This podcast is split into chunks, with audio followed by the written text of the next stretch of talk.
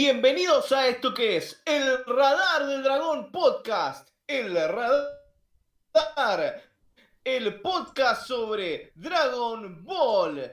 Y acá, bueno, como siempre estamos analizando los capítulos de Dragon Ball y esta no es la excepción. Analizaremos el capítulo número 61 del cual eh, nos va a contar un poquito mejor eh, Franco, que tiene un poquito más idea de lo que es la parte técnica. Así que acá me acompañan mis amigazos Franco y Emma. ¿Cómo están muchachos? ¿Cómo está Franco? Buenas noches, buenas noches Matías. Hoy es una fecha muy especial para el podcast. Estamos cumpliendo 50 programas, gente.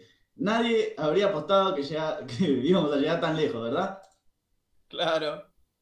Sí, no, este, ni yo. ni siquiera hubiesen apostado que llegaremos vivos en este momento. Claro. No, yo, yo eh, claro, sí, justamente si te pones a pensar, los dos tuvimos eh, COVID el año pasado, no, sí, así que... Pero bueno, de este amor nació, nació un hijo que lo tenemos acá. ¿No? Emma. No sabía si se referían a mí o al podcast, lo que hace esto un poco turbio, ¿no? Eh, yo más bien soy el tío copado de este podcast, ¿no? El tío que... Pero bueno, bienvenidos a, a todos, ¿no? Franco, Mati, un placer. Otro lunes más con ustedes, otro lunes con la gente. Y yo como operador le pregunto a la gente si en estos momentos nos está escuchando, si nos está escuchando bien y cómo se ve, porque, a ver, lo notaron cuando estuvimos transmitiendo el episodio que mejoró la calidad de, la transmisión. Le subí el bitrate y dije, me arriesgo, me la juego y por suerte salió todo bien y parece que ahora estamos Full HD transmitiendo Dragon Ball.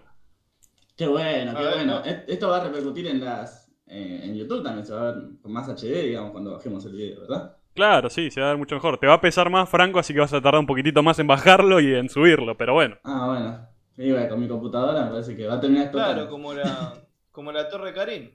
claro. Acá Sapo eh, pregunta qué es el bitrate. El bitrate es básicamente la unidad mágica que permite definir la calidad de una, del video eh, durante la transmisión. Eh, ah, seguramente es seguramente es muy inexacto lo que dije, pero toma esa definición, es lo mejor que podemos ofrecer. Muy no, yo puedo ofrecer algo mejor. Franco. Bueno, que estaba leyendo el comentario de Sapo, muy Mirta Legrand Franco, y bueno, sí, qué sé yo. Yo puedo ofrecer algo un poquito mejor. Básicamente los bits son algo así eh, como eh, señales eléctricas chiquititas. pero eso, la gente... El bit es cuando eh... hace ruido con la boca, boludo. Dale, pero la gente quiere, quiere respuestas fáciles, musicólogo. La gente quiere algo que entienda la primera. Pero bueno, es como, es como los píxeles, ¿viste? O sea, mientras más píxeles, mientras más chiquito tiene son mejor la, eh, ¿cómo te puedo decir? La definición de la imagen, la definición de los fotogramas, la definición del audio, todo eso, digamos, lo mismo que en las imágenes. Y Doolittle es mi disco favorito de Pixie también. ¿Eh? Claro. Un psicólogo quiere vender cripto. El bit es la plata, la plata. La tarasca. exactamente. Y bueno, eso, es el, justamente es el rango de bits que pasa por segundo. Sapo dice, Franco nunca mencionó un detalle muy especial sobre Merlo City. ¿Qué detalle? No me asustes. Claro, vos Sapo tirás así, vendés humo, pero no aclarás qué. Este, bueno, saludamos a toda la, audiencia, ¿verdad? Sapo, Lautaro Terra, Lautaro Itadori, Miguel Ignacio da la corte. Dala, es verdad. Ignacio da la corte, que nunca me voy a olvidar del, del nombre de él después de haberlo nombrado mal. Lenny Leonard, no sé si ya lo mencionaste, Lautaro Terra, Miguel Peña Torres, que hace. Ah, no, sí lo estamos viendo mucho últimamente, no sé qué estoy. Vieron que ya estoy re dormido ya hasta ahora. Una gran convocatoria, imagino. No, digo, imagino que por el feriado, muchos de lo que normalmente lo escuchan en diferido, como Lenny, como eh, Lautaro Terra, están acá, porque si no, no me explico. De repente aparecieron de golpe. Claro. Ah, claro, claro. Hoy, eh, bueno, acá en Argentina, claro, es feriado por el Día de la Bandera. Están con sus escarapelas. Pero por supuesto. No mientan, no mientan. A ver, Franco, mira, yo te estoy viendo en video. A ver, a ver si te la. No, ah, no, no, no la tenés, no la tenés desubicado, mentiroso. Así es Franco, gente. Yo no, yo no, yo no voy a mentir. Yo no tengo la escarapela en la ropa porque se me hace que algo re careta. Yo la llevo en el corazón. Ah, eso se me hace más careta todavía. Dice Sapo el nombre del bar del frente de la estación. No sé qué habla Sapo. Bueno, si les parece, empezamos con esto porque ya arrancamos yéndonos para cualquier lado. Como siempre. Sí, primero eh, vamos a empezar agradeciendo a los nuevos seguidores. Acá también habla de cine, es nuestra seguidora número 100. Llegamos a los 100 seguidores, pero no solamente eso, los pasamos porque también nos siguió Podría ser peor podcast. Muchísimas gracias, gente, por eh, confiar en nosotros y por seguirnos, digamos. Estamos muy contentos por haber pasado, eh, por fin, ¿no? Los, 100 eh, seguidores. Qué bien. Y también otra, otra novedad bastante importante también es que tenemos otro nuevo suscriptor. En este caso, el señor Lautaro Terra. Lautaro Terra. Muchísimas gracias, LDM Terra 504 por tu suscripción. No, así que qué felicidad tener nuevos suscriptores cada vez más. Eh, bueno, son dos creadores de contenido además los que han empezado a seguir. Sí, de hecho son canales amigos que tuve el placer de conocerlos en persona a, a Mika y a Gabo. Los conocí, bueno, a Mika la conocí el viernes y la vi de nuevo hoy y a Gabo lo conocí hoy mismo también. Un placer, la verdad, dos muy copados y que también hacen contenido cinéfilo. Ah, claro, porque... Ah, sí. Sí. Me olvidé que vos tenías un canal de Twitch, Emma. Eh, pero ya voy a, volver. Ya dije, ya anuncié, anuncié que voy a volver antes de octubre. Oh, vamos a volver. Oh, bueno. Vamos, Emma. Volveremos mejores. Sí. Volveremos mejores y todavía. Y bueno, eh, yo tengo una cosita nueva que contar. Cuente nomás. Ah, eh, les tengo una cosita nueva y muy importante que tiene que ver justamente con el radar del dragón. Oh. Y es que. Ah, no quiero saber. Si es del dragón, no quiero saber. Salió, yo quiero hablar de Paloma. Para que salió que lo hizo otro, en verdad lo hice yo. Eh, acabo de subir en Bandcamp, les dejo ahí en el chat el link, eh, un nuevo EP. O sea, un extended play con tres temas de nuestro queridísimo podcast El Radar del Dragón. O sea, donde tenemos eh, la intro en su versión completa, la intro en su versión corta y también eh, un arreglo que hice para piano, haciendo una versión muy eh, suavecita, por así decir, de piano de la apertura que hicimos el, año pasado. Eh, el mismo, digamos, está un dólar, o sea, para que lo pueda comprar cualquiera, lo más económico posible. Y también un poquito para, bueno, comprando el EP, eh, me van a estar ayudando para poder llegar y comprar la fuente que estoy necesitando para poder grabar eh, los temas para el Budokai Tenkaichi. Se dan cuenta, esto es toda una excusa del musicólogo para manguearnos guita. Obviamente que sí, siempre hay que manguear cuando se pueda. Así que por favor, gente, la verdad que sí, porque el musicólogo creo que lo merece más que nadie, necesita la plata y juntarla así puede viajar al campamento espacial. Claro, exactamente. Eh, hace rato que lo vengo pateando y, Elon Musk me está diciendo, pero ¿qué está pasando, musicólogo? me dice. ¿Viste? No, no, no, da. Permitime nada más. Y bueno, eh, y, necesito cambiarle la cubierta a mi yate. Ah, bueno. Necesito alimentar a mis 85 hijos.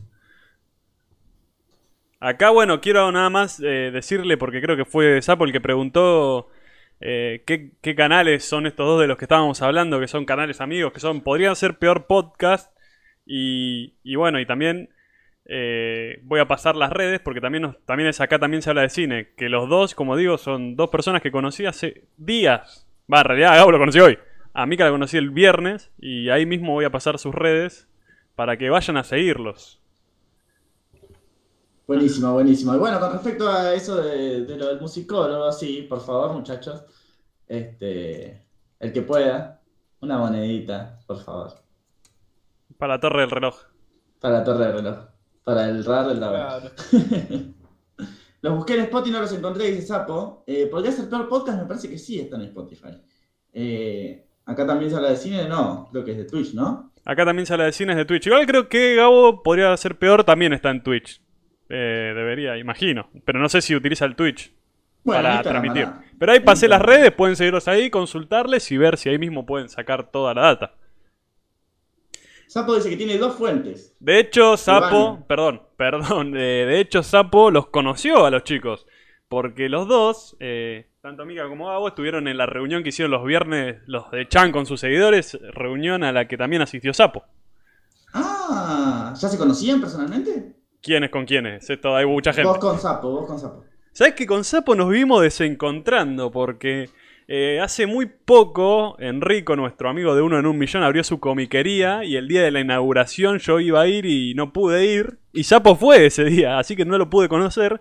Y este ah, mismo viernes, eh, en la que fue la reunión con los seguidores, yo iba a ir también y al final no pude ir, así que otra vez no me lo pude, no lo pude conocer a Sapo. Qué bárbaro, bueno, hay que hacer una, hay que hacer una juntada. Sapo pregunta, ¿estaban en ese lugar? Sí, dos de esas personas, Sapo, eran, eran estos dos que estamos hablando. Pero no nos detengamos mucho más en eso porque si no nos vamos a ir a las 4 de la mañana. No, sí, sí, hay varios tópicos para tocar, ¿no? Sí. Así que si les parece, primero vamos ni más ni menos a hablar de la ficha técnica de este episodio. Por supuesto. Bueno, eh, este episodio es el 61, emitido por primera vez en eh, Japón. antes que nada, eh, Hace lo que se le canta al culo al musicólogo. Qué manera de pisarme, boludo. Estaba la, sí, lo frenaste. Franco arrancó y le metió una trompada y lo desmayó el musicólogo. Como si fuera que estaba diciendo algo totalmente. Uy, loco, me acabo de dar cuenta de que estoy re desfasado entonces. Sí, sí, claro, claro. Deja el musicólogo. No puede ser otra vez. Deja, esto es una desprolijidad, un mamarracho. No, no, eh, por favor, musicólogo. Cuando te llegue la señal, eh, contanos, por favor. ¿Qué querés, musicólogo? ¿Qué pasó ahora? No, que hay comentarios en YouTube eh, bueno. del video anterior. Yo quiero aclarar algo nada más. Yo quiero aclarar algo. El que conduce hace lo que quiere. Sí, quiero aclarar algo nada. Nosotros tenemos un, un guion, un orden de los temas. Y el musicólogo se lo está pasando por el orto. Está haciendo. va por donde quiere. Nada, es un poco confuso igual. Pero bueno. Ya fue. Ya fue. Si el musicólogo dice vamos a leer los comentarios de YouTube, vamos a leer los comentarios de YouTube. Y ya váyanse toda la puta que lo paré y me voy a la mierda. Chau, gente. El, musicólogo es una diva, es así. Dale, musicólogo, los comentarios. Obvio. Comentarios, comentarios. Ah, ¿lo tengo que hacer yo encima? ¿Y si vos? ¡Ah, no! Yo me voy, gente, se van todos a la puta que los parió. Chao, bueno. nos vemos,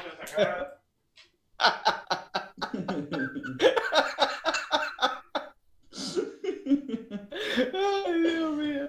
no, bueno, Miguel Ángel Torres dijo, eh, se me ocurrió... Tráiganle una falda a la niña. Eh, dale, bueno, eh, Milán Peña Torres dijo, eh, se me ocurrió después de escuchar el podcast que estaría bueno saber el share o nivel de audiencia que tuvieron estos episodios al momento de estrenarse, puesto que me parecía curioso saber si hubo un aumento de audiencia en los episodios en los que Tao Pai Pai aparece debido a lo que ya se comentó en el anterior podcast, que en este punto Dragon Ball se tornó más serio y, estuvo mayor, eh, estuvo más enfocado a la pura acción. Lo menciono como sin ánimo de obligar ni exigir. Un saludo. Y está complicadito esto porque la verdad no sé si hay eh, data referente a los puntos de rating sobre Dragon Ball, o por lo menos en la cuestión de Japón. Eh, la verdad, de eso desconozco totalmente. Volví. Bueno, no sé, Franco, si vos encontraste algo alguna vez referente a eso. Este, eh, hay, hay algunas notas con, eh, por ejemplo, los cinco capítulos más vistos de la historia de Dragon Ball o de la franquicia de Dragon Ball. Eh, habría que investigar un poco más. Quizás se consiguen. Mira. es algo que nos, nos, tenemos que sentar a hacer y, y bueno, esta semana justo estuvimos bastante atareados, pero no prometo nada. Quizás se pueda conseguir, ¿no? Yo estuve buscando, tampoco es que me detuve tanto tiempo en hacerlo, lo que sí, en varios artículos en los que encontré así los episodios con más índice de audiencia, no hay ninguna fuente como eh, que te permita verificar de dónde se sustrajo esa información, de la cual tal vez podríamos encontrar rating de más episodios. Eh, pero no, la verdad en los artículos que habla de cuestiones de audiencia en lo que son episodios de Dragon Ball, no hay una fuente que lo avale en la cual uno pueda entrar. Y lo único que se me ocurrió fue en algunos artículos así que encontré, tratar de contactar con los escritores de esos artículos para ver si puede, me puede decir de dónde sacó esa fuente. Le escribí a un par y no me han contestado, así que por lo menos yo he hecho todo lo que he podido. Nada, las inventaron ellos. Fue lo que se les Seguramente. Y deberíamos hacer lo mismo nosotros, pero ya no tendría que haber dicho esto en vivo, así que cagué por completo la idea. Pura chilena decía el rating de cada capítulo cuando analizaba ah, Dragon Ball. Yo me acuerdo que cuando analizaba Dragon Ball Super, pura chilena sí decía, pero no recuerdo si Dragon Ball. Puede ser, ¿eh? eh no, Miguel, eh, vamos a ver si, vamos a ver si se puede. Yo te digo algo, Lautaro, seguramente lo inventaron. Y si nosotros lo encontramos, te puedo asegurar que va a ser inventado también. Eh, la semana que viene tenemos toda fruta, sí, todo, mentira. Bueno, hablando de. Algo que es cierto, igual que eh, Dragon Ball marcó eh, mucho rating durante la saga de la Red Ribbon. ¿Y tenés la fuente que confirme eso? Por supuesto. No, no la tenés, porque si no lo había dicho cuando Miguel lo preguntó. No, no, está la fuente, o sea, es más... la fuente que le falta al musicólogo friki. el capítulo eh, con mayor rating de la historia de Dragon Ball, de todas las franquicias de Dragon Ball, es perteneciente a la saga de la Red Ribbon, que es el 47. Que ya lo hemos analizado. Eh, así con el crossover con Arale también creo que ocupa segundo, tercer puesto, etc. Así que bueno, queda en stand-by esta cosa. Eh, veremos si. Igual, Miguel, seguí preguntando. Rompe los huevos porque Franco se va a olvidar. Ah, sí, olvídate. ah, yo, me digo bueno, hablando de Lautaro, Lautaro Lautaro nos mandó, eh, nos escribió dos comentarios muy lindos. Lautaro, mm, el gran dragón. Creo que hicieron. Creo que hicieron bien en alargar la pelea de Goku versus Tao Pai Pai, porque en el manga es muy corta y no se aprecia tanto. Totalmente. Y después dice: Esta es la primera vez que un villano derrota a Goku. Y en pantalla eh, antes se salvaba por eh, alguna circunstancia. Claro, es que lo que habíamos dicho un poco en la transmisión pasada, que Goku siempre que se enfrentó a, todos los enemigos a lo largo de la serie, hasta ahora venía demostrando ser más fuerte que todos ellos y siempre pasaba algo puntual que evitaba que Goku los derrotara alguna distracción de Goku, algún truco, como dijera Mr. Satan dentro de mucho tiempo, que se sacaran los villanos de la galera para aprovecharse de la inocencia de Goku o ese tipo de cosas. En cambio, esta es la primera vez que en un mano a mano Goku es derrotado en cuestión de fuerza. Se ve claramente en la batalla que tuvimos, que vimos la semana pasada, que Tao Pai Pai es mucho más fuerte que Goku. Hola Eduardo, bienvenido. Buenas noches Eduardo. Eduardo, ¿cómo le va? Eduardo92. Ah, y acá un, eh, un, sujeto muy guapo, llamado musicólogo friki, dice, algo que olvidé de destacar es que el Kamehame Wabe de Goku destruye la ropa y no a Tao Pai Pai, quien eh, tiene mucha resistencia. Años después, los contrincantes de Goku al recibir el Kamehameha no les hace nada en la ropa. Sí, eso me llamó bastante la atención, digamos, o sea... Ah, ¿concordás con lo que dijo el musicólogo friki? ¿Musicólogo friki? Es, Claro, claro, claro. Estoy Igual estoy notando cierta incoherencia de que, perdón, que el musicólogo eh, friki escriba comentarios cuando tranquilamente podría haberlo dicho ahora mismo sin necesidad de leerlo. No, bueno, está bien. es, para, es para no olvidarlo. pero comprate una agenda. mira que tanto le dijimos a Franco, Franco, comprate una agenda y se la compró el pibe. Acá la tengo. Sí. La, próxima eh, ponemos todo el guion en, los comentarios y así nos olvidamos, ¿no? Eh, no, a mí, a ver, para mí lo de la ropa es tremendo guionazo porque si no, en un futuro, viste, era como, no importa cuánto pelearan, a los 10 segundos quedan todo en bola y se termina volviendo todo más porno que de acción. Eh, así que Argumentemos que en realidad lo que ocurre es que los villanos, en realidad los personajes en general, tienen, generan cierta aura de ki que protege, ¿no? Su, vestimenta mientras pelean. Ah, bueno, sí. Supongamos, sí, a ver, hay que, justificar. Que la imaginación. No, no, que bueno, Toriyama deja tantas cosas que le importa un carajo explicar, hay que hacer el esfuerzo por él, poco más. No tiene que garpar para que todo tenga sentido. No, bueno, por ejemplo a Hulk tampoco se le rompe el pantalón. Sí, bueno. Eh, ¿Vos no viste el video del bananero? sí. El impotente Hulk. Clásicas. Creo que Franco nació cuando salió ese video. Este, sí, bueno, bananero sí lo Bueno, en fin. Chico. Bueno, ahora parabenme musicólogo porque yo ya no sé. En fin. Decido qué hacer, musicólogo. Dale, traducciones, les mandamos las traducciones y cerramos. Eh, bueno, vamos con la ficha técnica. Vamos con la ficha técnica. Así que les recordamos que si ustedes se acuerdan de algo a último momento o quieren que leamos sus comentarios, bueno, los dejan en YouTube y ya está. Y los leen. Y ya está. Claro, claro, claro. Eh, bueno, el capítulo 61 fue emitido por primera vez un 6 de mayo de 1987 eh, y en Japón se tituló El señor Karim de la Torre Karim. ¿Aprobado el título? Eh, no está mintiendo. No, no está mintiendo. Es redundante, pero a ver, yo no sé japonés, pero en el título en japonés se ve que la palabra Karim dos veces. Karim. Claro, claro, Así que no es un error de traducción. En Hispanoamérica, eh, a nuestros lares, llegó como la torre del maestro Karim. Y eso es una mentira, porque la torre la venimos viendo desde hace rato. El maestro Karim es el sujeto de la oración, no la torre. Claro. Este, Punto en contra para el doblaje. Ah, Empezamos mal. Qué quisquillosos que estamos.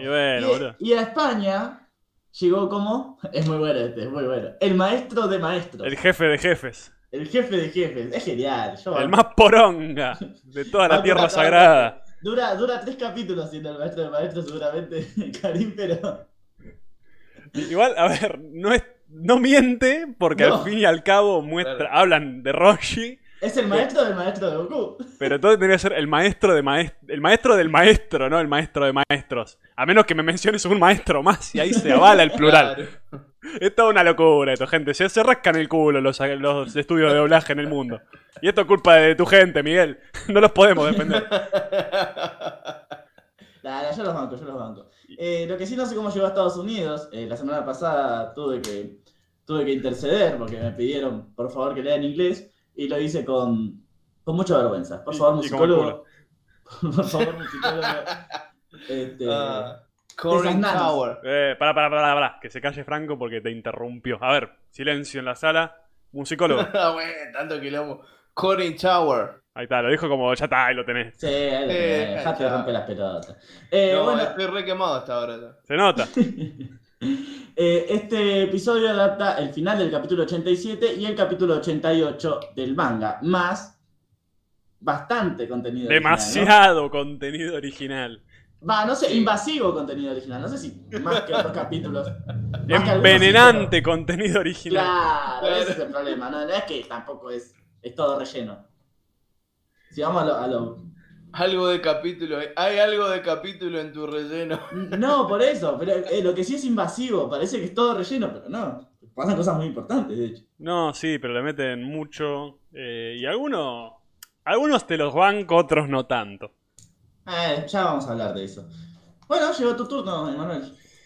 Eh, bueno, Franco, a ver, vamos a hablar un poquito de lo que es el director y de lo que es la guionista. La guionista, me estás cargando. La guionista, porque el director ya lo conocemos, es Yoshihiro Ueda, quien yo... Sí, yo lo empecé bancando como un amigo, pero lentamente le fui perdiendo el gusto a lo que venía mostrando. Porque la ¿Estás soltando la mano? Sí, porque la verdad hasta ahora siento que de los tres recurrentes, que son Nishio, Takenouchi y Ueda, Ueda es el más flojito. Planos muy estáticos, muy feos Movimientos oh. de cámara casi nulos y cuando aparecen prácticamente se ven eh, muy poco estéticos. Eh, y en este capítulo se notó porque hubo secuencia que no es en sí de acción, pero fueron momentos donde había un ritmo muy marcado, muy acelerado y no acompañó la animación, no acompañó la dirección tampoco. Y lo vamos a ir analizando. Eh, Por eso agarré no sé, leía el manga, boludo. Sí, y de hecho eh, no es la primera vez que lo hace, ya lo hizo varias veces. Si no recuerdo mal, el episodio en el que eh, Blue los ata a Goku y al resto en la casa del maestro Roshi y se toma el palo y Goku lo persigue con esa secuencia psicodélica de luces de colores y toda la mierda, con planos ah, muy feos, todo eso, si no recuerdo mal, es de Ueda también. Y ahí dije, qué hijo de puta. Eh, pero bueno, por eso entre los tres, para mí Nishio es Dios. Y Takenouchi hace un buen laburo, cumple. Y Ueda todavía está debiendo algunas materias. Claro. Y ahora. ¿Y hay otro? ¿Okazaki? Eh, Okazaki, a ver, Okazaki arrancó muy mal. De cuando empezamos a analizarlo, tuvo ese episodio del Sargento Metálico que imperdonable porque fue horrible lo, cómo estaba dirigido. Pero después se mantuvo. Zafó. No digo que ah. hizo grandes episodios, pero después no se mandó ninguna otra macana. Bien por Okazaki. Hasta ahora. Sí, pero digo, por ahora Okazaki está ahí cuarto, pero en cualquier momento Ueda se duerme y lo desplaza como tercer mejor director de la serie.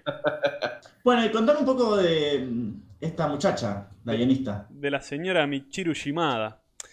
Eh, sí, acá hay un tema con, con Shimada. Eh, yo tengo tendencia a cuando veo, cuando veo cine, cuando veo anime, busco los nombres de las personas que están detrás y veo si tienen Twitter primero que nada y tiendo a seguirlos en Twitter. Ah, mira, ¿los cancelás? No, no, porque siempre es lindo escuchar las voces de las personas que están detrás de, las obras que uno consume, ¿no? Y bueno, por suerte vi que, que Michiru Shimada tenía Twitter, entré a su Twitter y vi que no tuiteaba desde 2017, algo muy común, ¿viste?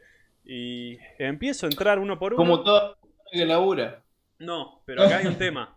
Eh, Michiru Shimada, bueno, el último tweet, entré, viste que vos los podés traducir los tweets. Está todo en japonés. Y el último, uno de los últimos tweets dice: Soy la hija de, de soy la hija de Michiru Shimada. Lamento informarles que mi madre ha fallecido después de luchar con su larga enfermedad. Así que sí, Michiru Shimada, la guionista de este episodio, falleció en 2017, lamentablemente. Ah, sí, de una enfermedad que no especifica la hija en las redes sociales, pero falleció muy joven, falleció a los 58 años. Oh, qué tristeza. Sí, de hecho, después si quieren les paso el el Twitter de ella para verlo. Tuiteaba un montón sobre anime, sobre cine. Posta que parecía un amor de persona la señora. Pero eh, bueno, eh, le damos este. No, vamos a dedicarle otro podcast mejor. Nada, si le dedicamos el, programa número 50 a Michiru Shimada. Sí, además es el podcast en el que llegamos a 100 seguidores en Twitch, así que este episodio está dedicado a Michiru Shimada.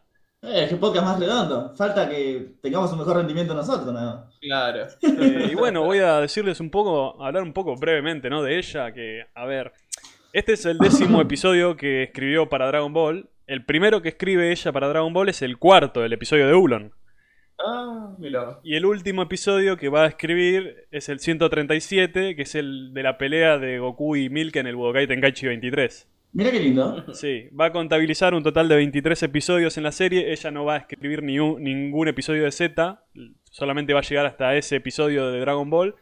Y de hecho, así llegó a ser la, que, la tercer guionista más prolífica de Dragon Ball, de la primera serie, después de Terui e Inoue, que ya los conocimos. Terui es el primero, Inoue es el, que, el segundo que más episodios escribió. Eh, y bueno, y ella, a ver, un poco de su trabajo, no hizo grandes participaciones en obras muy conocidas, ¿no? A ver, bueno, sí, eh, ella obviamente, como prácticamente el 99% de los que están acá, si no, si no es el 100, participó en Doctor Slump, dirigió, eh, perdón, escribió el guion de, varios episodios y también creo que hizo el guion de dos películas. Y después participó en, en animes, mira, sí, participó en animes como Little Witch Academia, en Hamtaro, eh, bueno, escribió en One Piece, en Rurouni Kenshin. Oh. Y, en You're Under Arrest, estás arrestado, entre muchos otros. ¡No! ¡Qué buen anime, boludo! Esos son los, los animes más conocidos en los que ella participó. No muchos episodios, pero sí tuvo el placer de poner su nombre ahí. ¡Qué lindo! Lamentablemente falleció hace 5 años, así que bueno, este episodio está dedicado para ella. Qué lindo, qué lindo el laburo que hizo la, señora. O por lo menos agarró lindos lugares. Sí, estás arrestado, qué buen anime. Vos sabés que hay, hay un canal de Twitch, eh, no me acuerdo ahora cómo se llama, pero. Ah, creo que se llama Retro Mágico, algo así. Sí que es supuestamente una especie de Magic Kids trucho que pasa las publicidades de Magic Kids entre programa y programa, ¿viste? No, es el Magic Kids que. El nefasto Magic Kids que nos contactó en algún momento, ¿no? No, no, no, no. por favor, cerrá esa puerta. Cerrá esa puerta, olvídate. No, ese no tiene nada que ver, ese era una radio del orto que nadie escuchaba. Pero Retro Mágico Está buenísimo. yo, me yo, por ejemplo, ahora no lo estoy haciendo mucho porque a veces no, me da tanto el tiempo y porque no me quiero levantar tan temprano, ¿viste? Pero era una cosa así de levantarme este último año y el año pasado, levantarme y, y mirar algo ahí siempre, a la mañana mientras me tomaba mi café antes de ir a laburar, ¿viste? Y entre esas cosas daban los capítulos de, de Estás arrastrado. De Estás arrastrado. Retro Mágico, qué, qué, hermoso nombre, es el mejor nombre de la historia. Acá Sapo pregunta, Radio del Orto, ¿qué habrá pasado? Mirá, dentro de 10 años vamos a sacar, vamos a sacar el libro del radar. Vamos a sacar el libro del radar. En el libro del radar vamos a hablar de eso, pero por ahora. ¿Cuántas cosas hay para contar ahí? Sí. no, una cosa a la que no queremos ni hablar. Pero bueno, en fin. Otra cosa también, o sea, hablando de, de cosas que pasan en el, en el podcast, digamos, no solamente sabemos el podcast número 50, eh, no solamente pasamos los 100 eh, seguidores, eh, sino también llegamos al capítulo número 61. ¿Y, qué, es lo que pasa en el capítulo número 61, gente? ¿Qué? Dragon Ball, Dragon Ball cambia de estudio de doblaje en Latinoamérica. Exactamente. O sea, los primeros 60 episodios de Dragon Ball fueron doblados por el eh, Producciones Carlos Salgado. Claro. Debido a una crisis salarial, el anime fue llevado a Intertrack Sociedad Anónima a partir de este capítulo. Y en este estudio permaneció hasta el final de la serie, GT incluso. A partir de ZK, bueno, eh, es otro estudio que es, eh, lo tengo acá, Candiani Dubbing Studios. Sí, igual Intertrack también eh, en algún momento dejó de existir, pero no sé en qué año. Ah, tengo, tengo eh, la cronología cortita, obvio. Este, porque te comento, Producciones Carlos Salgado fue fundada en 1980 por el señor Carlos Salgado. Carlos Salgado, Producciones, existió hasta 1998. La crisis salarial, al parecer, eh, afectó hasta el cierre a este estudio. Claro. Y en el año 1998 no, perdón, perdón. Intertrack, porque esto es importante. Intertrack, en el año 1993, fue fundada por un, hombre que se llama Carlos Salgado Jr. Ah, mira. Hijo de Carlos Salgado. Interesante. Claro, o sea, eh, Intertrack eh, le, se fusiona con lo que vendría a ser eh, Producciones Carlos Salgado y, otro estudio de doblaje más. Y Toda la guita queda en familia. El Grupo Salgado, claro. Eh, bueno, eh, Producciones Carlos Salgado cambia el nombre a Grabaciones Carlos Morelo. Eh, y, cierran todo en 2008. Ay, me mareé. este, bueno. Cierran todo en 2008 y pasan a llamarse Doblajes Paris, donde actualmente siguen trabajando. Y la, la, empresa está a cargo ahora de Rigoberto Salgado, hijo también de Carlos Salgado, hermano de Carlos Salgado Jr. ¿Se entendió? No, pero bueno, bien. Gracias, Franco. dibujanos el árbol genealógico. no, sí, sí, es, bastante jodido igual. Pero bueno, acá hay un Cambiaron cambio sustancial. ¿Qué? Que te pregunto, Franco. Hay una persona que va a participar de manera activa en lo que va a ser el doblaje de Dragon Ball. Contanos quién es esta persona, que creo que le debemos un monumento, poco más. Claro, bueno, eh, los guiones de los primeros 60 episodios eran los de Harmony Gold, de Cero y el Dragón Mágico, que fueron adaptados por Angélica Ramírez. A partir del capítulo 61 llega como traductora Brenda Nava, eh, en representación de Intertrack, ¿no? Y a partir de acá, el doblaje va en ascenso. Dicen. Porque todavía no lo corroboramos. Y bueno, eh, Vamos a ver, vamos a ver. A ver, recordemos y hagamos una ligera reflexión de lo que fueron eh, fue el doblaje de estos 60 episodios. Hicimos la comparación del juego entre el original y el latino y por lo que es la tabla general al día de hoy notarán que el latino fue mediocre en comparación al idioma original. Un montón de errores, un montón de eh, frases que incoherentes eh, un montón de nombres que cambiaban o que no tenían sentido.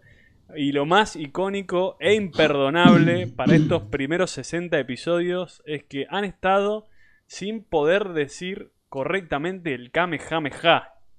No hay perdón para esto. No hay perdón. Ni, tampoco ninguna otra técnica. Ninguna otra técnica, pero el Kamehameha, la técnica más icónica de, lo, de toda la historia de Dragon Ball, este estudio nunca supo doblarlo correctamente. Porque, a ver, si vos querías desde el principio dejarlo como fue cuando arrancó, como onda glaciar, bueno, está bien, los españoles tienen su onda vital, pero hay una coherencia si lo mantenías. El tema que hace más imperdonable esto es que a medida que Goku iba haciendo una y otra vez el Kamehameha, iba cambiando de nombres una y otra vez. Onda glacial, después terminamos con el Kamehameha Wabe, con ruidos de Goku que no se entendían para nada. La verdad, imperdonable.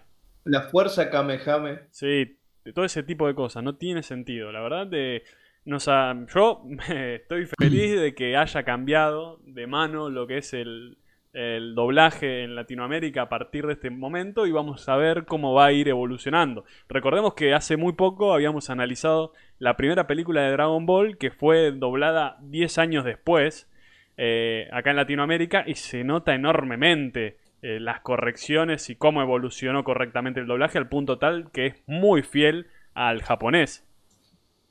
Sí, sí, de los mejores doblajes del mundo terminó haciendo. Lo digo vanagloriándome claramente. Acá Sapo dice, Fuerza Kamehame es una delicia. Bueno, acá tenemos a alguien que banca la Fuerza Kamehame. Ah, bueno. es que como nombre tal vez no suena mal, pero en el momento en el que Goku la está diciendo para usarla, queda raro Fuerza Kamehame.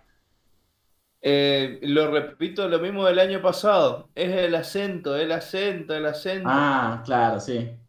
Porque lo que pasa es que cuando vos ya tiraste ya el me al final, ya la debilitaste ya la expresión. Fuerza Kamehame. O sea, como que no es lo mismo que Kamehame ja, porque ahí está el acento en el ja, y entonces suena como más polenta. Claro. Es como... No, en el me no hay. No, ya sé. A menos que dice Fuerza Kamehame. Ahí podría ser. Primero viene el Poke y luego viene el Mon. Claro, y, no sé, y luego sale uno pequeño y. A ver. Eh, acá Sapo pregunta si cambiaron los actores también. Sí, cambiaron los actores. Varios, no todos. Varios. Eh, si quieren, los repasamos rápido, son 5 o 6. Sí. Eh, Yamcha, que estaba en producción salgada, era doblado por Jesús Barrero, pasó a ser doblado por Ricardo Mendoza. Puar, que también era de Jesús Barrero, mismo actor de doblaje que, que Seiya, en Caballero del Zodíaco, pasó a ser de Cristina Camargo. Ulon. ¿Cómo, cómo? conservó el laburo. eh, ¿Cómo conservó el laburo? Claro, ¿no era ella la que hacía la voz de, de, de Nube? No, Nube era... Eh, Nube era Rocío Garcel, claro. ah, Rocío Garcel, cierto. Y, vamos a hablar de Nube en un ratito, porque... Ah, no, eh, Cristina Camargo hacía de, de cosa, de, de lunch. De, de lunch, sí, sí, creo que sí. Este, bueno, eh, Ulon pasó de Ernesto Lezama, el gran Ernesto Lezama, a otro grande que es Arturo Mercado. Y Cristina Camargo es 18, boludo. Ahí está, ahí está, ahí está. Eso. Este, Bora, o Bura, como quieran decirle. Bora. fue doblado por eh, José Luis Orozco eh, durante la estadía de producción de Salgado y pasó a ser doblado por Mario Sauret en Intertrack. acá viene Nube, viene UPA. Fue doblada por Rocío Garcel. Esto creo que no lo mencionamos, o lo mencionamos mucho. Sí, lo mencionamos. Sí, lo mencionamos. Este, pasó a ser doblada por Cristina Hernández en Intertrack. La actriz de doblaje preferida de nuestro queridísimo Emma. Sí, eso también lo mencionamos bastante seguido. Discutidamente, Cristina es la actriz de doblaje más grande de la historia de la humanidad. ¿Qué gana de conocer la puta más? Si alguien puede hacerme el gancho para que nos mande un saludo, Cristina, por favor. Qué genio. Ah, creo que nunca en mi vida defendí tanto a alguien. Habría que hablar con la cámpora. no, boludo. Nunca en mi vida defendí tanto a nadie como a Cristina. como Cristina Hernández de Kirchner. Fernández. y a Salvador Delgado. Bueno, que es la voz de Blue. El general Black, primero doblado por José Luis Castañeda, pasó a ser doblado por justamente Salvador Delgado. Sí, y bueno, a ver, y para los fanáticos de, Slam Dunk, eh, Salvador Delgado es el gran y poderoso Sendo. El Por gran supuesto. Y poderoso Sendo. Eh, bueno, Top Pai Gerardo Reyero, en un principio. Freezer. Pedro, claro, Pedro Davillon Jr., su voz más conocida, eh, al final. Willy Tannen. Claro, me faltó uno. Me faltó uno, que es quizás el cambio más grande, ¿no? El más importante. El más importante y más icónico, porque va a cambiar también un antes y un después en lo que es Dragon Ball. Bueno, Carlitos Becerril pasó. Eh, no, bueno, ¿cómo se dice? Quedó. Eh, porque le quedaba lejos. Claro, eh, está la curiosidad. Carlos Becerril, para la época en que se grabó la serie, ya radicaba en Cuernavaca y en los estudios quedaban en la capital de México, que es México DF, ¿no?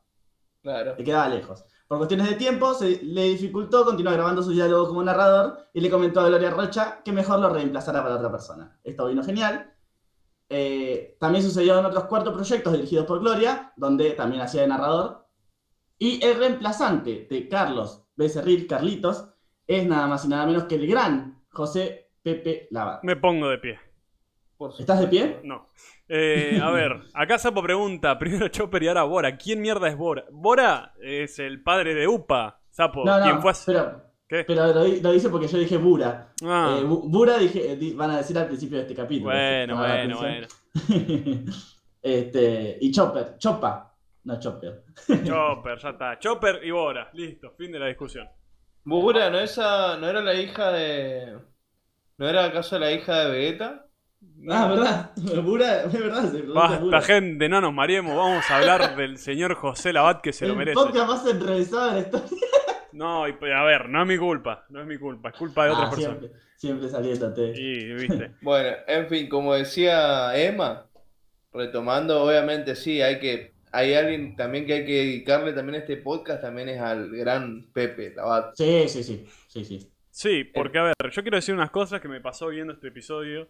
Eh, cuando escuché por primera vez, después de tanto tiempo, a José Labat, es lo que un poco dije también en el chat mientras la gente lo estaba viendo, es como me sentí en Z, porque José Labat, si bien va a doblar más de la mitad de Dragon Ball, yo lo tengo como sinónimo de Dragon Ball Z.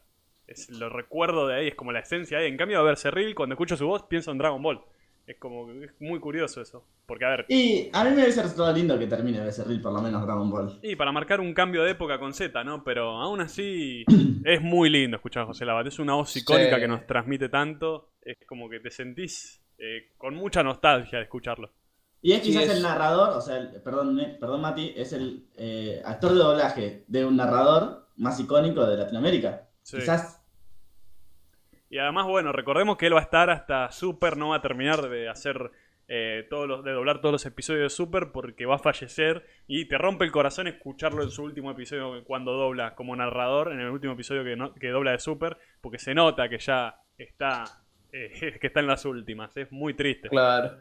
Sí, como ese, no sé si vieron esa, eh, porque justamente se en una transmisión en vivo, ahí está, en un ah, en vivo que estaba haciendo Carlos II, se enteró de que Pepe Laval falleció. No sé si vieron ese video. Este, muy, muy, muy fuerte, porque se entera en el momento y, y piensa que es joda al principio, claro. claro, porque le dice. Claro, porque le dice, nada, no creo, porque le dijeron, che, y empezar, vas a empezar a hacer las narraciones vos, le empezaban a decir, no, no creo, no, no creo que, no, no creo, porque nadie va a reemplazar a Pepe, decía, no, Pepe la banda, eh, lo ah. tenemos ahora, qué sé yo. ¿Cómo que se murió Pepe? Se le notaba... una cosa así se quedó re choqueado. No, se, se le notaba aparte el, nudo en la garganta a Carlos II. Sí, hizo lo que pudo, ¿no? Para, para aguantar el momento tan incómodo. Acá Sapo dice, eh, al final restrite el episodio de hoy, pota, pues se nos muere Michiru Shimada, se nos muere José Labat, estamos hablando de las muertes de todos, así que sigamos, por favor. este también, este episodio también está dedicado para José Labat. Pepe Labat. ¿Se sabe cuál es el último episodio de Pepe? Sí, es uno de Super. Ya te digo cuál es. Mientras tanto, ustedes por favor prosigan con los temas. Este, sí, bueno, eh, también em, José Labat eh, dirige, eh, dirige, de modo Manuel, narra los primeros nueve capítulos de Dragon Ball GT y es reemplazado por Joaquín Martal del capítulo 10 al 64. Yo la verdad no recuerdo al narrador de GT. Yo pensé que era José Labat. Yo sí me acuerdo y creo que tiene una voz muy similar, si no recuerdo mal. Sí. No te das cuenta si no le prestas atención, diría. Claro, claro. De hecho, creo que en un momento, cuando se fallece José Labat, hablan de que lo reemplace este mismo el de GT porque era muy similar. La... A pesar de que se nota, si vos le prestas atención, se nota. Pero si está distraído, capaz que pasa. No, bueno, bueno. Eh, creo que igual el reemplazante de, de, de José Labat en Super es bastante bueno. El, reemplazante de José Labat en Super es Rubén Moya. Eh, José Labat eh, narra hasta el episodio 106 de Dragon Ball Super. ¿106? Sí. Sí, antes de que empiece todo el, eh, la cuestión esta la del torneo. Claro. Del poder. Eso creo que empieza en el 108 recién. Ya, ya llegaremos. sí, ya dentro de 15, 20 años llegaremos. Del podcast número 480. No, ojo, a ver, si hicimos en 3 años estamos por hacer Dragon Ball, Dragon Ball Z nos va a tomar 6 años. Así que, eh, según mis cálculos, eh, vamos a llegar para el año, dentro de 9 años llegamos. Ah, bueno, menos mal, pensé que eran 10. ah, no, tenés razón, son 10 porque son 6 de Z. El año que viene ya son eh, Dragon Ball. Y si le sumamos. No, sí, tenés razón, Emma, la pegaste, 10 años son. No, bueno, no, está todo calculado, señor. Sí, sí. Emma, tiene un Excel con todos los programas de acá hasta, el fin de los tiempos. ¿Quién hace esa locura? Eh, a ver. No, el 106 ya estaba empezado el episodio del torneo de la fuerza en Dragon Ball. De hecho, ¿Ah, el episodio 106 es. Hay, hay, que encontrarlo, una batalla a muerte en contra de un atacante invisible. Que te acordás que pelean contra un tipo que está en modo francotirador disparándole si no saben quién es. ¿Goku lo encontramos? Ah, sí, sí, sí. ese episodio es el último que llega a doblar José Labat.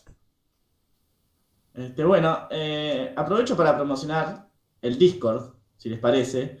Eh, vamos a pasar una imagen, al terminar el programa, de eh, la portada de lo que vendría a ser el doblaje de, del guion, perdón, del doblaje de Dragon Ball, el episodio 61. Tiene varias cositas, tiene anotaciones de Brenda Nava. Lo pasé al grupo de WhatsApp, chicos, no sé si le dieron un vistazo. Sí, pero ahora vamos a, darle un poquito más de pelota al. Le vamos a dar más pelota al Discord. Claro.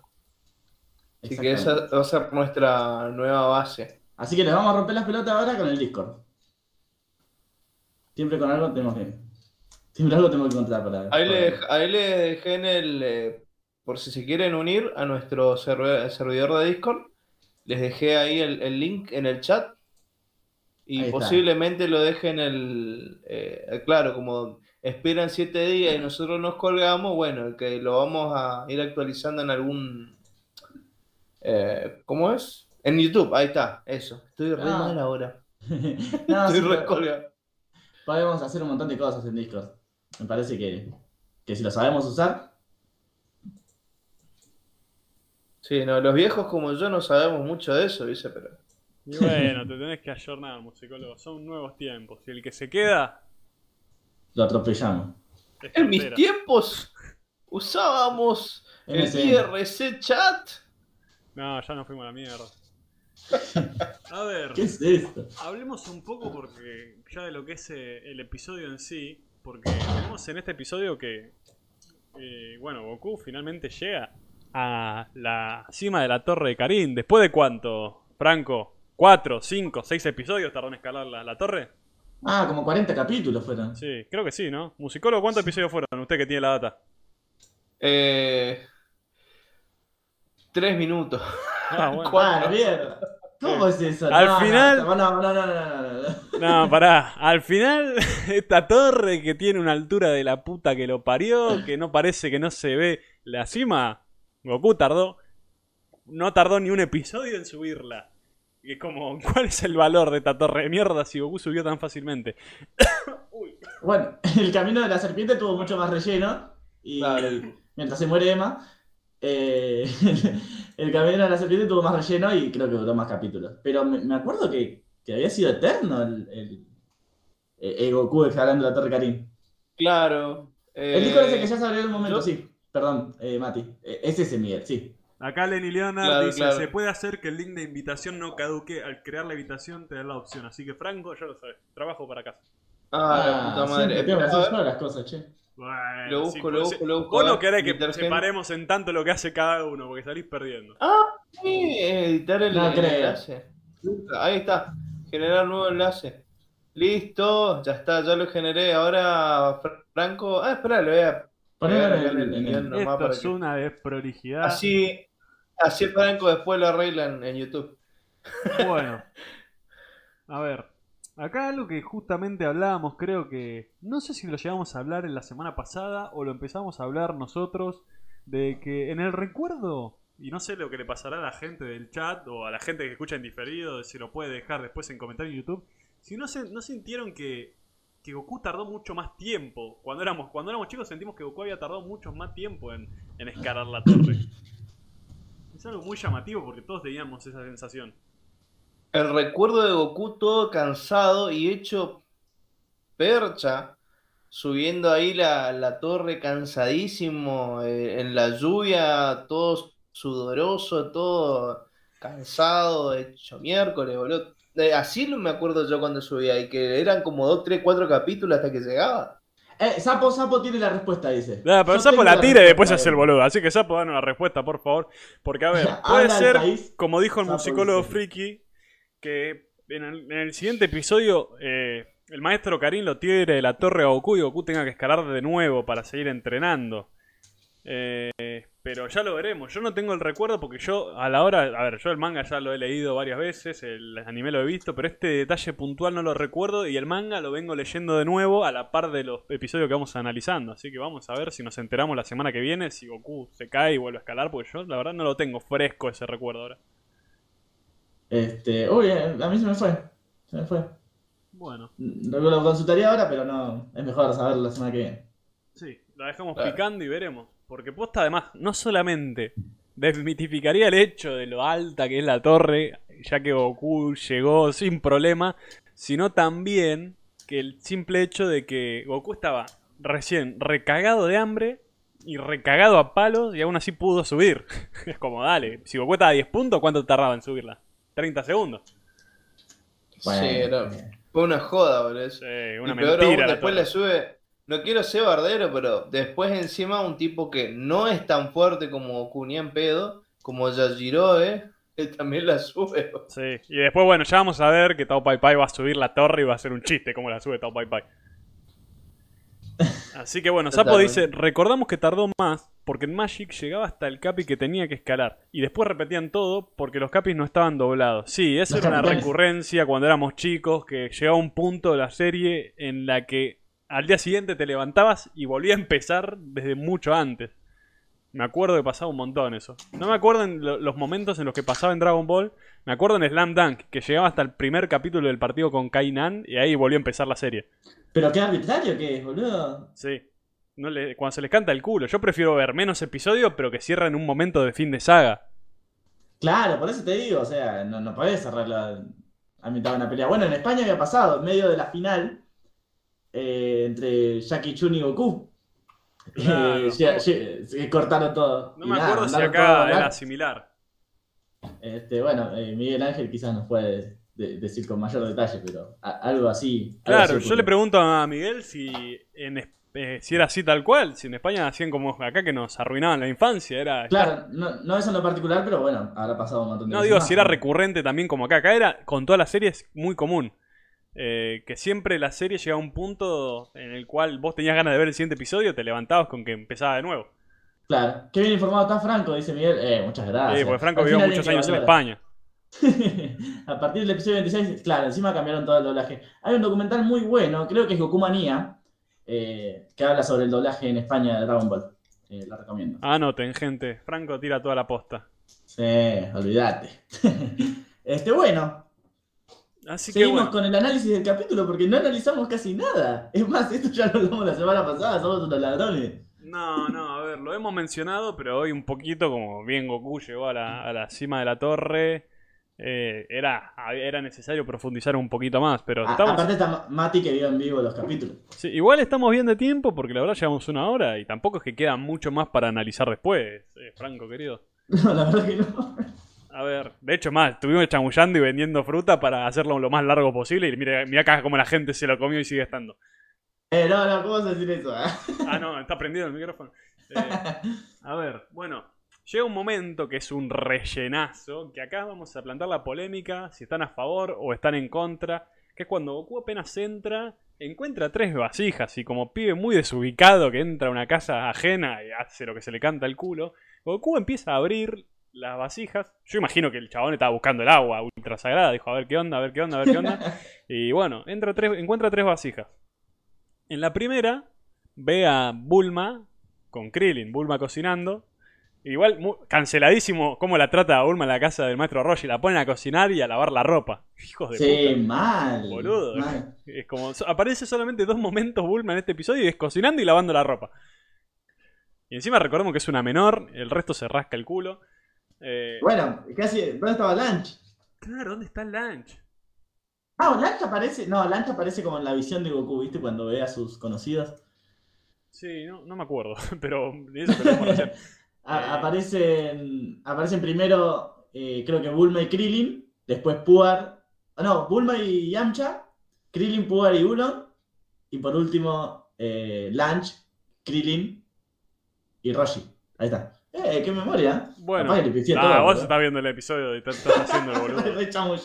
eh, ahí Franco pasó el link del documental. Son Goku Manía. Son el Big Bang del manga. Esto va a quedar acá en Twitch, pero si a alguien realmente le interesa y no consigue el link, pueden, como, dice, como decimos, escribir en YouTube y pedir a nosotros el mismo link y Franco se los va a estar pasando privado. Acá Sapo dice, el Karin dice que representan el pasado, el presente y el futuro. A continuación el gato dice que el bicho si empieza su futuro. ¿Cuándo Pingo apareció el monstruo? No, pará, pará, es, es una metáfora, Sapo, no te lo tomes así. A ver, porque, a ver, repasemos. acá. Claro. Goku está viendo el mismo presente en el momento en el que están Krillin y Bulma en la casa del maestro Roshi. Y incluso Goku puede llegar a comunicarse con ellos porque Bulma lo escucha. Ese, es el, ese sería el presente. Después tenemos el, el pasado, que es una escena que vimos de eh, Milk y Goku en el momento, al casi prácticamente al principio de, la saga de la Patrulla Roja.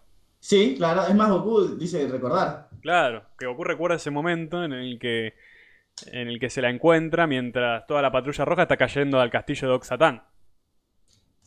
Sí, claro. Técnicamente apareció en G-Tunes y en pie similar, dice Lautaro. Bueno, lo veremos en 10 años. Está, está, todo calculado, señor, está todo más planeado que Shingeki no Kyojin, gente. A ver, eh, acá tenés una pregunta para trivia. ¿A qué es alérgico Goku? Porque se ve que Goku es alérgico a las flores, si no está.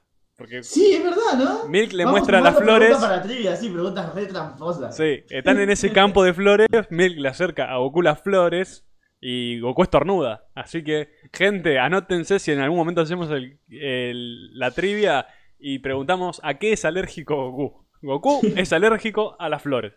Nah, no voy a decir eso, te cago atrapada. Nah, sí, ¿Cómo, ¿Cómo, sabemos?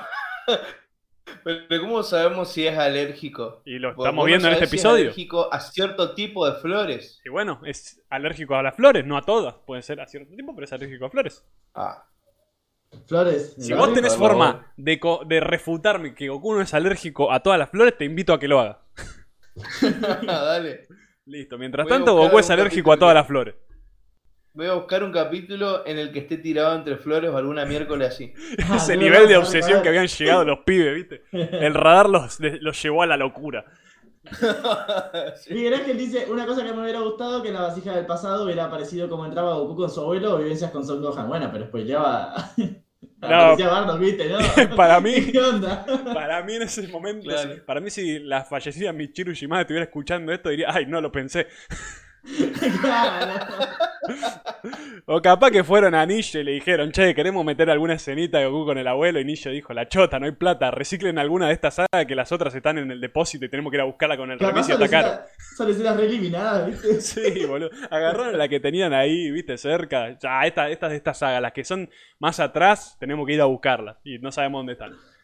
Así que no, para mí, para mí que le hicieron con la simple excusa de de, no spoilear, ¿viste? ¿Quién es el, el abuelo de Goku? No, bueno, ¿y qué opinan de ese movimiento? Porque, para pará, pará, pará, aclaremos para la gente, porque hay algunos que no lo tienen tan fresco, porque no lo vieron. Bueno, y después Goku abre una tercera vasija, que sale un bicho raro, tipo un cien pie gigante, que lo agarra a Goku, y de repente Goku empieza a tener todo un viaje onírico, como si esto fuera 2001 Odisea en el espacio, y empieza a flashear de colores, y dos personas se le aparecen entre esas alucinaciones que son...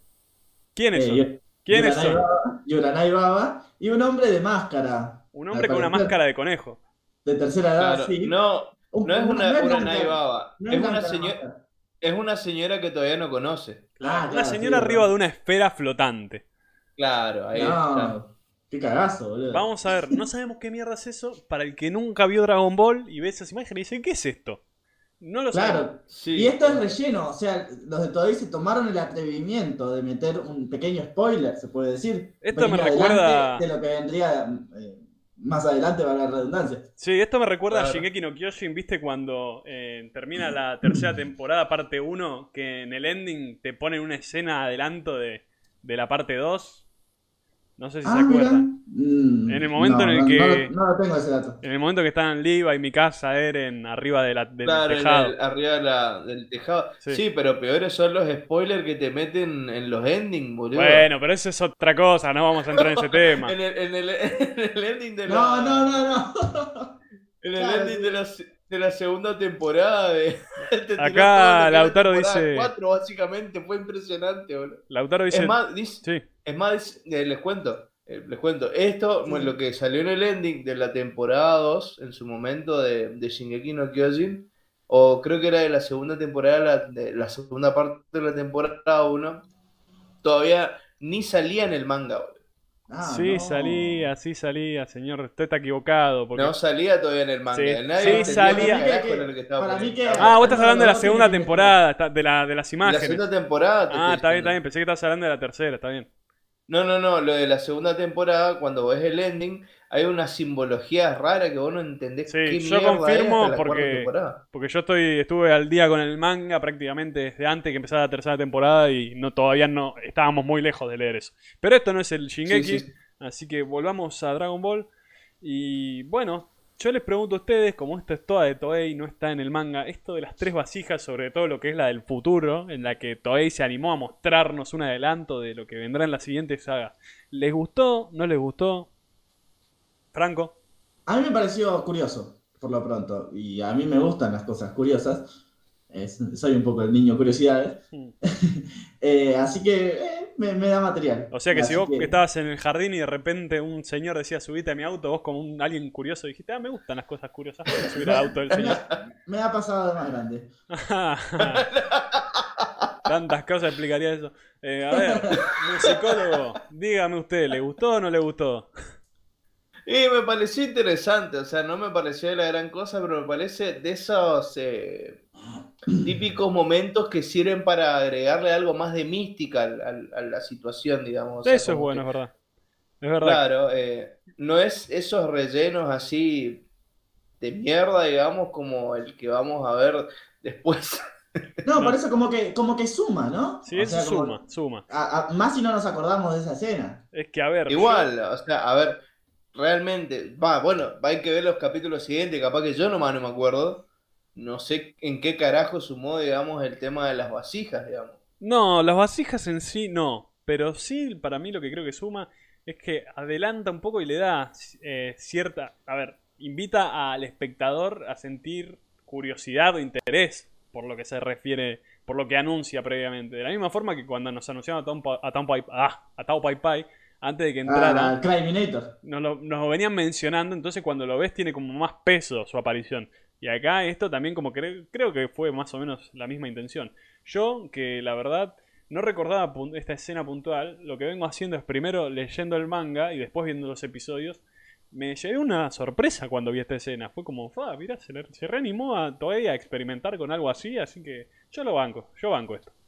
La, máscara sí. que, o sea, no es blanca como es la, de, la, del señor, pero bueno. No, no, es que el diseño se ve que lo hicieron así muy a las apuradas, parece. Claro. nada, eh, genial, genial detalle. No, me parece, qué sé yo. Está bien. Bueno, y de repente Goku dice, ¿qué mierda pasó? Unos hongos alucinógenos se mandó el pobre pibe y, escucha una voz. Justamente, las flores. Claro, las flores eran, eran, las flores. Eh, y de repente Goku escucha una voz que le dice... La voz le dice tu pasado, tu presente y tu futuro, pibe. Y dice, claro. ahora deja de pelotudear ahí y subí. y... Claro, la voz de nada más y nada menos que la de voz de Babidi. Voz de Babidi, voz, voz de um, Ulon. De Ulon, la voz de Mueble o algo. Eh, Ay, es verdad, la... voz de Mueble, me había olvidado. ¿Quién es Mueble? Ah, bueno, sos muy joven. ¿Es una broma así de dos? No, boludo. Mueble o algo es un personaje de una serie que daban en MTV por los 2000 que se llamaba La Casa de los Dibujos, que era una serie ah. Era una serie de contenido adulto, muy bardera y era un personaje muy. Eh, muy raro. Eh, mueble o algo. la serie era muy rara. Ahí actúa Gerardo Rollero. No, sí, sí, sí, es capitanazo. Capitanazo. Sí, este, sí están mis pendientes, están mis pendientes. Eh, justamente no Matías me la ha recomendado. No estaba buena. Ah, bueno, ¿cómo la bajaste? Claro, es, es, bastante. Va con el humor más eh, choqueante, por así decir, digamos, por así. Eh, es como que se, se, iba muy al carajo. Bueno, acá lo tenemos a, es Sapo. tiempo. Todo lo contrario, eh, era súper canceladísima en, esa época. Sí, re canceladísima. Digo que lo tenemos a Sapo que, tiene un podcast sobre dibujos animados, a ver si él nos dirá algo, alguna opinión al respecto. Y acá tenemos a Sailor Sushi que dice que lo quiere a Mueble, lo que habla un poquito de, de cierto, ciertas dificultades mentales para querer a una persona así. Perdón, Sailor Sushi, pero es, era un ser bastante turbio Mueble claro, muy turbio. Muy turbio. Es decir, una persona que te dice, hola, mucho gusto, me encanta mueble o algo, es como hay cruzas de vereda. Claro, por eso. Es más, a él no le gustaba el personaje. Y eso creo que lo hace más impresionante. No, ternura. No, no, canceladísima Sailor Sushi. Mirá, si no fuéramos solamente pocos espectadores, la, rajo a la mierda. Claro.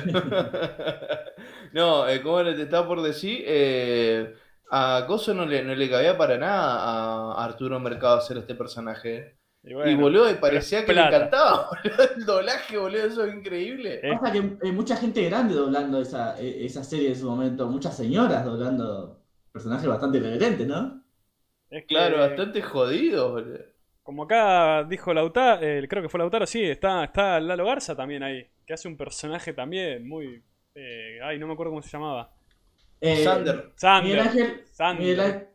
Miguel Ángel pregunta cómo se llamaba, se llama La Casa de los Dibujos. Eh, nosotros estamos hablando del doblaje latino, no sabemos muy bien cómo habrá sido el doblaje español. Eh, podés verlo cualquiera de los dos doblajes, o en inglés, ¿no? Y había una especie de Pikachu medio raro que se parecía más a Raichu también, y era todo, todo sexualizado. Eh, era, un, era, un, Pikachu pajero. Claro, todo, mucho gore, mucho sexo, mucha droga, mucho todo. Demasiado. Con, eso se criaron. De, de eso mamaron. Sí, así O sea, peor, o sea, ¿viste Padre de Familia? No, Bueno, Padre de Familia es, es una película cristiana al lado de eso. Me muero. Turbina, turbina. La es, casa de es el... Sí, muy turbina. O sea, es para ver como, es para ver refalopeado la casa de los dibujos. Como Goku. Claro. este capítulo. Claro. Pero bueno, hablemos en sí de, del maestro Karim, porque podríamos decir que es el tercer maestro de Goku y segundo en lo que es la serie, porque nosotros no vimos a Goku siendo entrenado por Gohan. Claro, exactamente. Pero bueno, se, sobreentiende que no, entrenó, ¿no? Sí, pero digo, en lo que es la serie es el segundo maestro después de Roshi, lo que habla de una cierta escalada de Goku, ¿no? En ese camino a ser el más fuerte. Eh, porque bien como dice el título de España, el maestro de maestros, porque a su vez el maestro Karim de cierta manera también entrenó a Roshi, el maestro y, de Goku. y comienza un procedimiento que se va a repetir en Dragon Ball, que es Goku yendo con distintos maestros para irse perfeccionando, ¿no? Claro, uno claramente superior al anterior, no es como que son maestros que le enseñan cosas distintas. Cada maestro que va que se va cruzando Goku se ve claramente que es superior al anterior. Como los villanos. Claro. Claro. Y por eso acá eh, está bueno. Yo lo había dicho para que lo mencionáramos un poco más adelante, pero ya que está, eh, está bueno mencionar que el detalle de que agregan que solamente una persona escaló la torre y pudo tomar el agua ultra sagrada, que fue Roshi. No, claro, y eh, perdón, en una escena de relleno de Toei también como que anticiparon un poco de eso. Upa le pregunta ahora, che, nada, da a entender como que hubo una persona sola que pudo que, pudo lograr eso, que pudo escalar la torre y tomar la vuelta sagrada. Y bueno, o sea, ya se deja el mensaje. Sí, pero acá está bueno de no dejarlo pasar, es decir, vos podés dejarlo pasar y listo, ah, bueno, Roshi subió. Pero tiene mucho significado eso, porque tranquilamente Toriyama pudo haber dicho, eh, no, sos el primero que escaló la torre dándole más valor al esfuerzo, el logro de Goku de subir, ¿no? Pero Toriyama decide, en su lugar, decir que el maestro Roshi escaló la torre. ¿Para qué? Para demostrarte que Goku está en ese camino de alcanzar o superar incluso a Roshi. Claro, mucho más joven que el Roshi que escaló la torre. Mucho más joven. Mucho. Y ya vamos a ver cuánto tiempo Goku tardará en tomar el agua ultrasagrada porque eh, te muestra que Karin dice que, que Roshi tardó tres años. Tres años, exactamente. Por eso es como que digo, Toriyama te muestra esto por algo. No te está diciendo simplemente es Roshi nada más. Está mostrando que Goku está en ese camino de superar a su maestro. Por eso te muestra que Roshi es el que tomó el agua. Eso es muy lindo para mí. Eso es genial, es una toma de decisiones muy copada. Sí. Bien, bien, Toriyama. Sí, alguna. alguna nah, bien, bien, bien, bien. Y ¿Será que se acuerda quién es el maestro de Karim? Cada tanto aparece.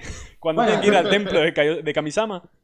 Eh, bueno, sí, está la curiosidad sonsa de qué cosa, que eh, Toriyama se inspiró en su gato para hacerle a Karim. Así que acordarse se lo tiene que acordar. Con esa relación, no, sí, ya ni se va a acordar de su gato. no, por favor. Es más, he, leído cosas, digamos, gente, o sea, no voy a spoiler nada, pero he leído que la película eh, nueva que salió ahora tiene tanta coherencia que muchos sospechan que Toriyama escribió muy poco y nada. No, no, no, para mí es muy Toriyama. Son unos hijos de puta. No, para mí poco y nada. No, para mí, para mí sí, ¿eh? Para mí... Acá el autor dice, por ahí lo puso porque le pareció bonito. Nah, yo creo que démosle un mérito a Toriyama. Sí. A ver, y yo le pregunto así, Karim como maestro, ¿qué sensaciones le quedan? Yo primero digo nada más que es llamativo que lo sea simplemente un gato con bastón. Casi me recuerda a una especie de maestro Yoda, ¿no? Claro. o Splinter. Es más, yo creo que al ser un gato vencería al maestro Splinter. Es que es, un maestro que no. Como que. que no usa su condición de maestro casi nunca. Más adelante tampoco lo vamos a ver. Es que es una mezcla de maestro sabio, viste, que es más el valor de las palabras que realmente entrenar a. Claro, es verdad, eh, en cuanto a palabras sí, se, mantiene, es verdad. Pero creo que a Goku entrena nomás. Sí, no, ¿eh? No, eh, los entrena también a Yamcha y a, Krillin y a, Tenshin Han. Sí. ¿Eso no es Mr. Popo? No, después a Mr. Popo. Claro. Cuando mientras Goku se va a entrenar con Kami-sama antes del Budokai Tenkaichi 23, Yamcha, Krillin, Tenshin Han y Chao se entrenan con Karin. Ah, ahí está, ahí está. Sí. O sea, Goku, o sea, dando eso de, que Goku siempre les va a llevar la delantera. Sí. Acá ya, ya, va, ya va kilómetros adelante de ellos, digamos, como que ya no están más a su nivel ni en pedo.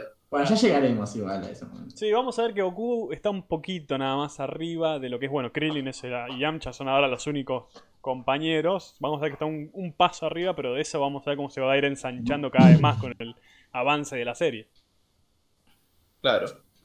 Así que bueno, yo, bueno, eh, a mí siempre Karin me gustó más allá de lo... No, no tiene tanta incidencia, en Dragon Ball tiene mucha más incidencia que, en Dragon Ball Z. En Dragon Ball Z simplemente es un figuretti y nada más, con Yashirobe ahí saludando a todos los que pasan.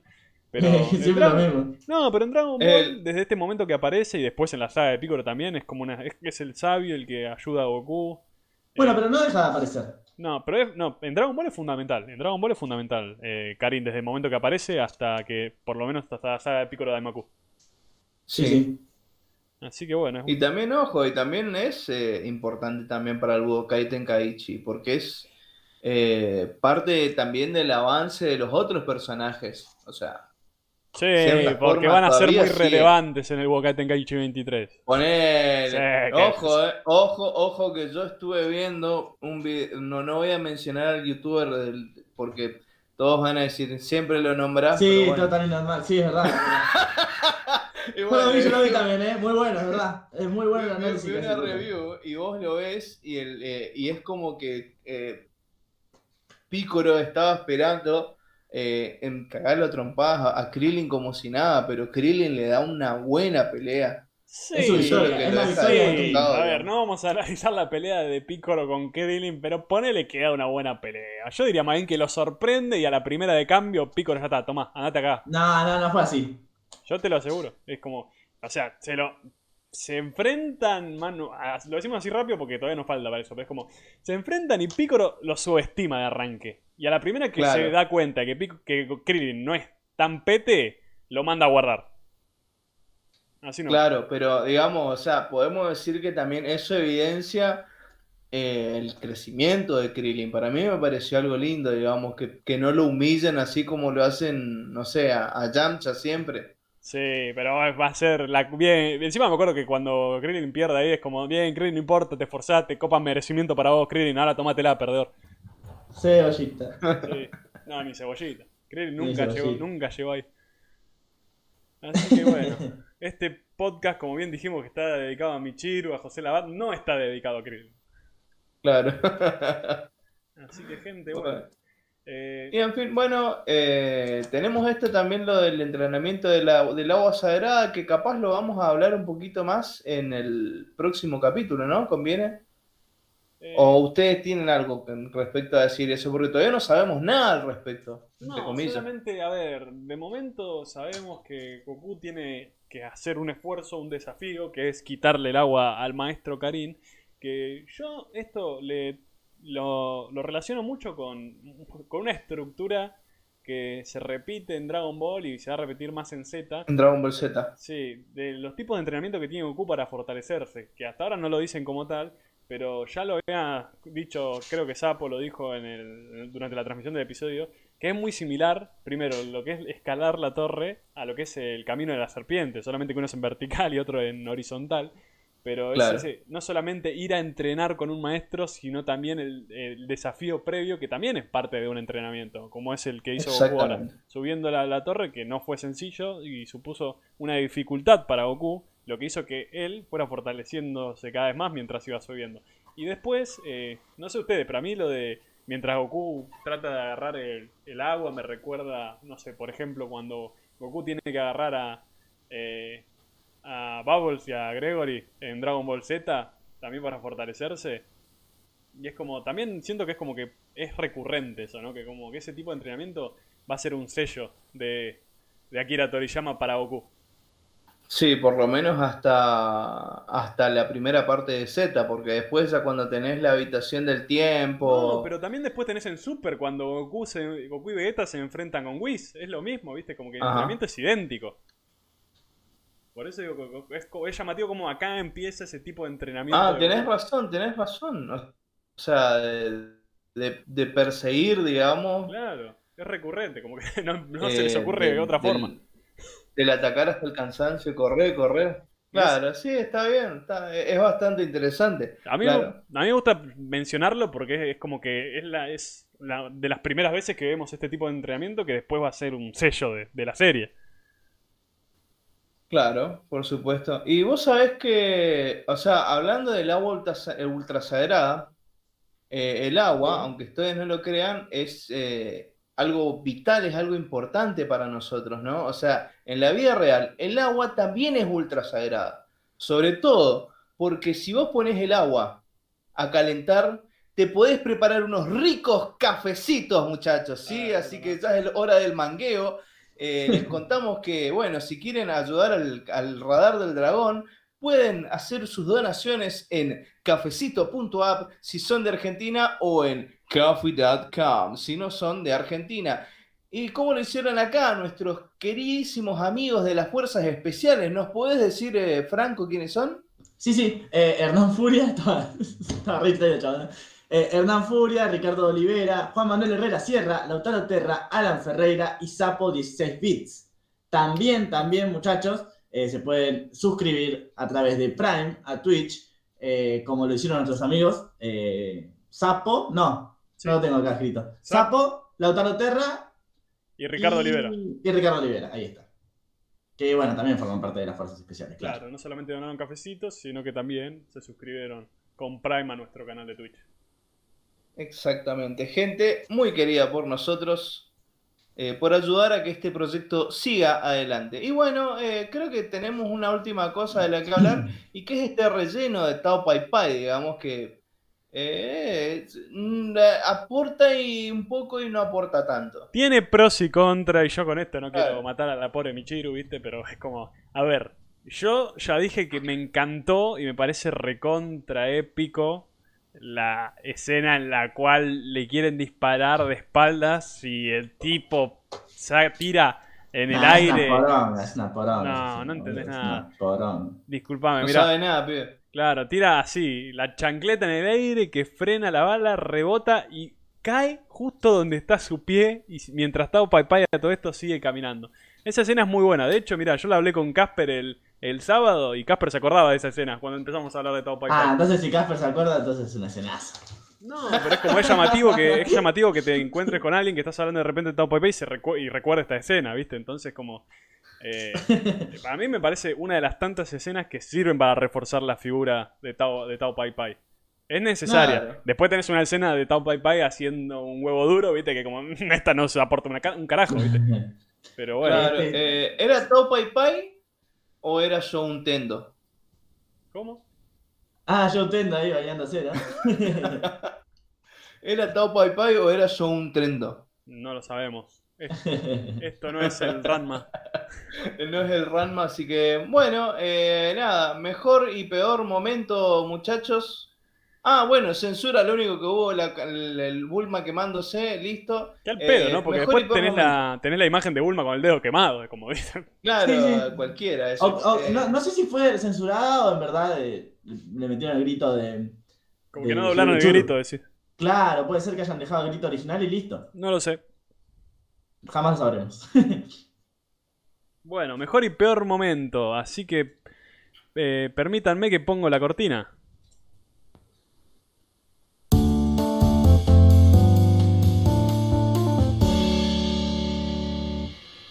Bueno, musicólogo, mejor momento. Mejor momento, eh, para mí eh, es el momento del spoiler, o sea, nada que ver, pero me, pareció algo bastante interesante. O sea, a, mí, que yo no lo veo hace mucho el capítulo, eh, verlo ahí a, a Uranai Baba, pero sobre todo verlo ahí la figura nomás, ahí el, sprite, vamos a decirle así, del, del, abuelo de Goku que aparece ahí, dije, wow, ahí entonces había aparecido primero, digamos, como una cosa de que nos estaban tirando lo que iba a hacer en el futuro. Me copó, a mí me gustó. O sea, si bien está todo el momento de sabiduría con, con Karin y todo eso que me pareció bastante lindo. Eh, ese momento me sorprendió, me pareció muy sorpresivo, me pareció muy copado. ¿Y el tuyo, Franco? A mí me gusta mucho, es como venimos estudiado hoy, ¿no? Eh, a mí me gusta mucho eh, el intercambio, ese, ese diálogo que hacen Goku y, y Karin, que Goku trata de, explicarle por qué viene y Karin le dice, no, no, está bien, mejor te leo la mente, hacemos más rápido. sí, me, me, me, vendría bien que me hagan eso. de vez en cuando. Bueno, no tengo la habilidad para contar cosas.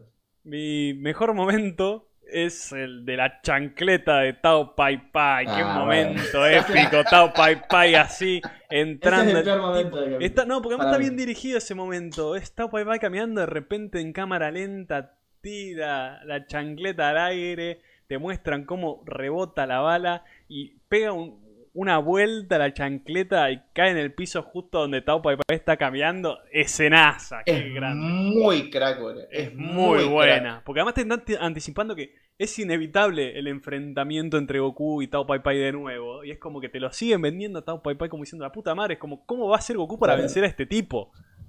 La pelea del siglo. Sí, por favor, ya quiero ver de nuevo cuando se encuentren, que no falta nada. Así que claro, bueno. un capítulo más y otra semana más y ya estamos ya las piñas otra vez. Sí. Ahora, musicólogo, peor momento. Y no sé, para mí el momento que menos aportó fue el momento del huevo duro. ¿Qué querés que te diga? Verlo ahí a yo un tendo eh, hirviendo un huevo me parece igual. la cosa que. Nada. ¿Y el tuyo, Franco? Este, no, sí, el no sé, por alguna razón no me gusta la escena de la, de la alpargata, perdón, Perdonen, pero no. Está bien, no, no, entendés nada, pero bueno, son muy chicos, ya, ya te has dado. Eh, es un pibe, se eh, es un pibe, pero me preocupa mucho.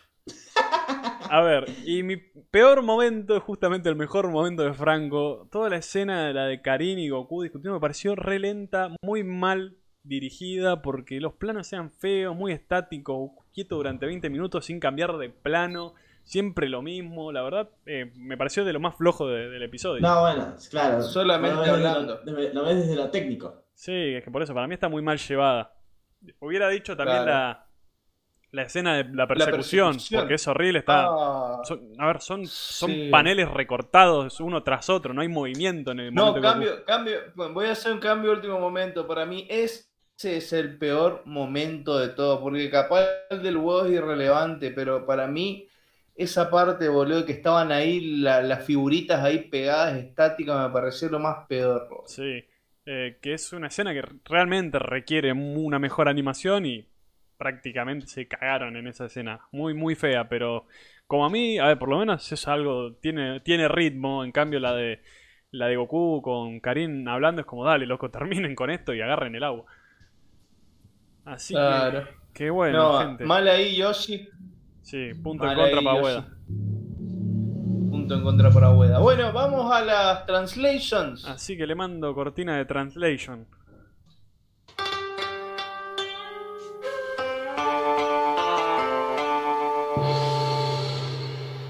Bueno, producciones. Eh, ¿Quién empieza? Ah, ¿ya está? Ah. Eh, bueno, el flamante narrador. Está en otra. ¿Eh? Estás en otra. ¿Cómo que estoy en otra? Sí, nada. Sí, estoy en otra. ¡Ay, Dios! peor! ya, ya les avisé, muchachos, dormí muy poco. Mucha falopa, mucha joda. yo también. Eh. Esa que te diste, no, yo fumo todos los ah, días, todo... bien. Eh, Estamos estaba diciendo. Traducciones. Estamos en el podcast, Franco. Eh, bueno, arranca una nueva etapa en el doblaje latino. Ajá. Cambio de estudio, mejoras, todo para bien, ¿verdad? Franco está gesticulando en este momento, la gente no lo puede ver, pero está haciendo movimientos, la verdad. Muy... Es como que se está largando a volar, está moviendo los brazos con mucha efusividad. Ahí está. Sucede que eh, una de las primeras escenas de este capítulo del lado latino es con José Labat describiendo una escena que ocurrió en el capítulo 59, en la, en la recapitulación que se hace al principio, ¿no? En japonés, eh, el narrador dice, mató al papá de Bora, mató al papá de Bora, Upa, delante de Goku. En latino dice lo mismo, pero con una pequeña diferencia. Tau Pai Pai sacrifica al papá de Upa. Bura, con U. Y vamos. Y lo sacrifica. Yo no lo sé. Para mí, la parte para mí que está mal es la del sacrificio.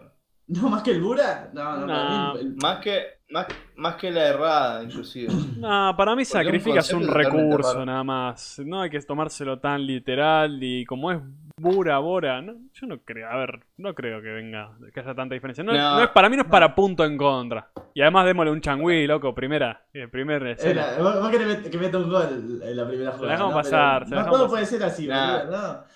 No, no podemos ser así de blando. Eh, ahora ya no tienen excusa, se supone que trajeron a, una tipa, a, una, a una tipa que literalmente vivió en Japón Claro. Eh, vivió en Japón eh, Brenda Nava, por eso era la recapa de la traducción y vamos a ver, ahora sí le vamos a agarrar, le vamos a cagar tiro. vinieron vendiendo, ah, cuando llegue el capítulo 61, cuando llegue el capítulo sí, no, ya, ya, arrancan diciéndole bura. Nos están, nos están dejando mal parados a nuestro podcast. No, es que para mí yo lo único que estoy diciendo. que eso está bien, Emma. Lo único que estoy diciendo es que vas a sacarle un punto porque en lugar de Bora dijo Bura. ¿En serio? Sí, Tomá, ahí lo escribí de vuelta. Que la historia te juzgue, musicólogo. No, no, yo estoy de acuerdo con el musicólogo. Y bueno, así les va a ir. la historia va a recordar. Lamento, así funciona la democracia, Rivero. No pasa por democracia. A ver, la democracia nunca no demostró que siempre tuvo la razón, lamentablemente. ¿Qué, qué Solamente que la mayoría, que fue el voto de la mayoría, nada más. No, no, ¿qué, ¿qué opina Miguel Ángel del cambio de nombres en un doblaje? Yo estoy seguro que va a estar de acuerdo con nosotros. Ay, ¿por qué estás discriminando al resto de los seguidores, no, Franco? Ah, bueno, Lautaro, quiero decirte que Franco se caga por completo en tu opinión sobre el doblaje. Mi mirada europeizante es muy, muy clara. Después, después el cancelado soy yo. ¿Viste? ¿Viste, Miguel? Y no estoy de acuerdo con Miguel, nada más. Porque lo diga Miguel no tiene que ser verdad, simplemente tiene su opinión y yo tengo la mía. Miguel suma dos puntos. Claro, listo, perfecto. Triple punto. Bueno, bueno vamos a la siguiente, ya sí, porque así ya vamos terminando rápido porque tengo un hambre yo. En el resumen de los capítulos pasados muestran nuevamente el Kamehameha y el Dodonpa de Tao Pai Pai. En Japón eh, solamente se escucha la música y los personajes mueven la boca, pero no hablan. Pero en el latino, Goku dice ja y Tao Pai Pai dice su famosa técnica maldito. Cambió el, eh, bueno, primero, el ja de Goku zafa, ¿no? Claro, ojo, eso ya es un buen augurio. Es un buen augurio, claro. Es un buen augurio. Me, no me, finalizó con... me hubiese resultado lindo. Oh. claro, me hubiese resultado lindo que arranquen con un Kamehameha, como diciendo, bueno, acá empieza de nuevo el doblaje, ¿no? Pero bueno. Está Pai diciendo maldito, qué sé yo. La vez pasada lo dejamos pasar con Emma, ¿no? No, a ver. que ni idea, yo no estuve Para mí esto no es punto en contra porque vos estás criticando al doblaje por algo en relación al episodio anterior y no sobre esta escena de, esta, de este episodio. A ver, en el original, en japonés no dicen nada. Así que no le podés agatar a Brenda Nava y al estudio de doblaje por haber puesto maldito. Si en el japonés hubiera dicho Dodonpa y en el latino pusieran maldito, ahí sí era un error. Pero acá no podés juzgar a este episodio por algo que se dijo en el episodio anterior. No, no, para mí que sí se puede juzgar, pero... Eh, no, porque este estudio le llegó este episodio, no tiene nada que ver este estudio con el episodio anterior. Pero podrían haberse fijado. No, porque en el japonés no dice nada, en japonés no dice Dodon Pata o Pero eh, está el capítulo pasado. Para pero no es responsabilidad del estudio de doblaje, Franco. Tenés razón, tenés razón, tenés razón. Eh, Emma tiene razón en ese sentido.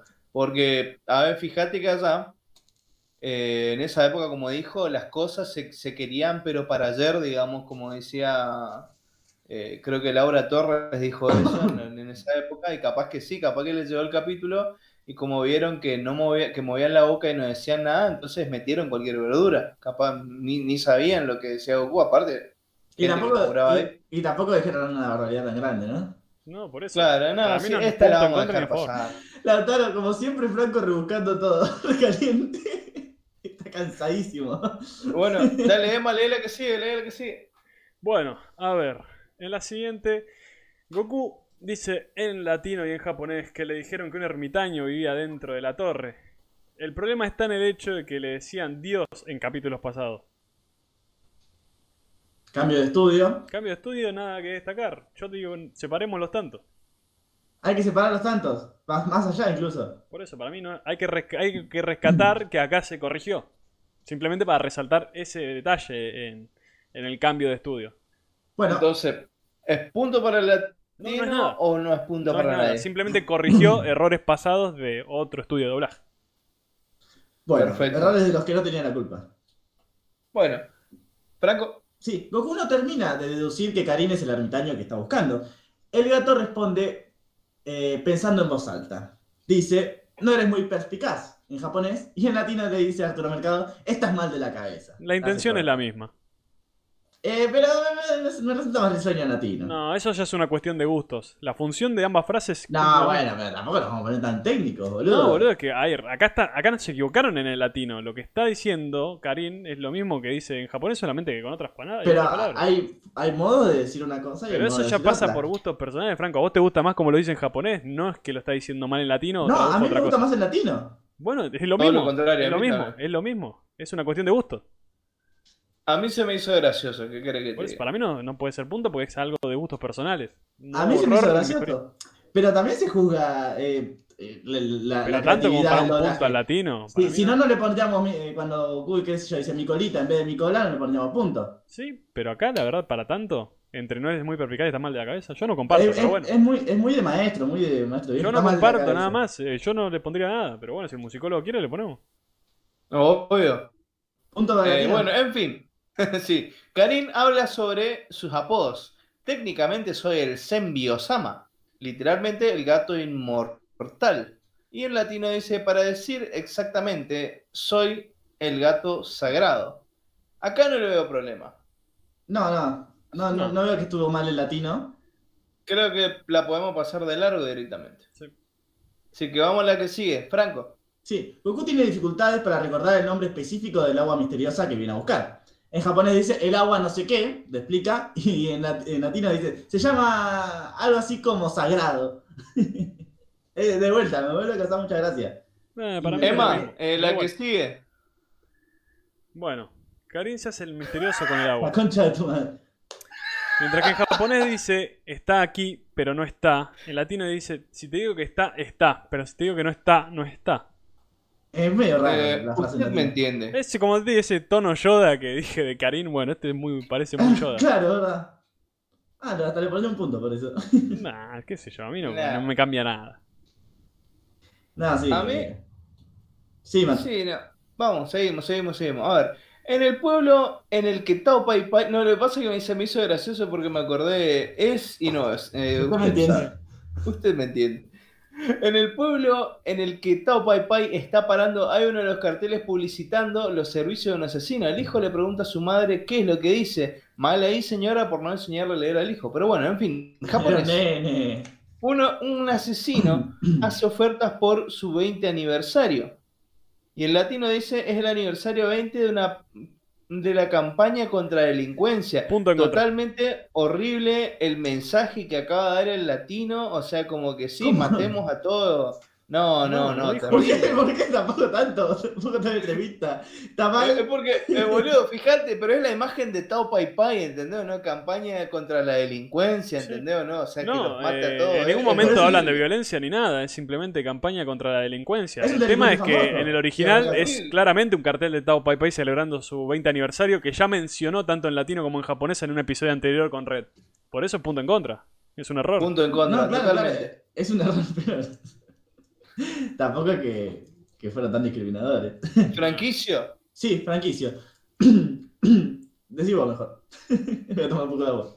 Bueno, Karin interroga a Goku acerca de las razones de por qué quiere tomar el agua sagrada. Pero dime, en japonés dice, pero dime, ¿por qué quieres más fuerza? ¿Acaso no tienes una vida pacífica? Y, evidentemente no.